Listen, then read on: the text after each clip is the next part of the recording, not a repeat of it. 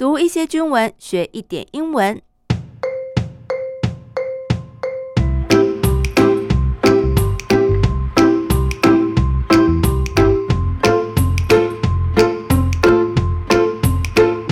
Hello，大家好，我是阿宾妹，这里是我的英文手记，欢迎大家陪我读一点军文，一起学一点英文。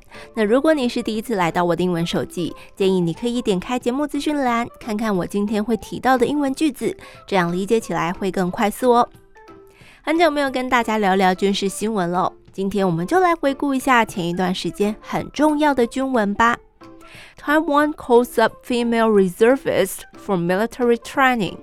哎，猜出今天的主题了吗？Call up，征召，征召谁呢？Female reservist，女性后备军人。没错，也就是在五月份的时候，在桃园八德实施的首梯女性教招。教育召集训练，reservist training，reservist 指的就是后备军人。阿宾妹在看相关英文报道的时候啊，就发现有一些文章会用 veteran 这个字，veteran 指的是退伍军人。那么 reservist 跟 veteran 这两个字是通用的吗？嗯，如果我们以这一则军文的主角女性后备军人为例，以前啊，女性军事官兵退伍之后不用接受教招，当然哦，也没有所谓的志愿接受教招。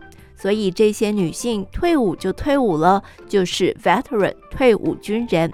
但是他们觉得，哎，自己也要为国家尽一份心力，要加入后备军人的行列，那他们的身份就多了一个 reservist。嗯，OK，那我们就继续来看相关的报道。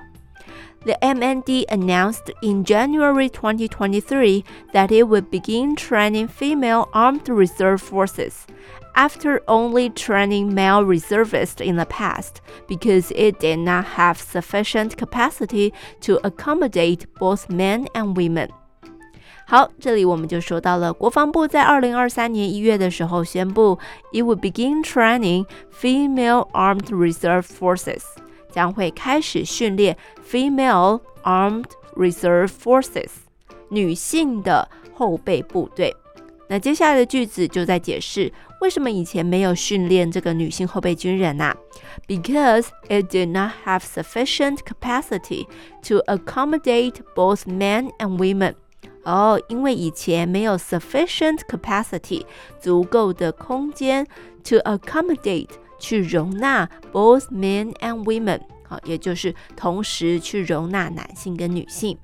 因为大家知道哦，为了要让不同性别的人在营区里面都有相对安全的环境，那这个营舍就要有足够的空间，才能够规划出男性跟女性各自的生活空间。那这对于本来空间就不足的营区来说，自然是一大考验了。所以过去主要就是以男性后备军人为主，来避免同时教召男性跟女性的后备军人。刚刚有几个字哦，sufficient，足够的。如果想要表达它的相反，就在字首加上 in，in 变成 insufficient，表达不足的。比方我们刚刚提到，it did not have sufficient capacity，我们也可以说 the capacity was insufficient。那另外，accommodate 这个字，动词也就是居住、容纳的意思。那名词呢，则是 accommodation，一群人居住在一起的一个空间，那就是宿舍啦。过去只有男性要接受教招，一直是有一些争议的声音。Participants in reservist training have complained for decades that this is a form of gender discrimination.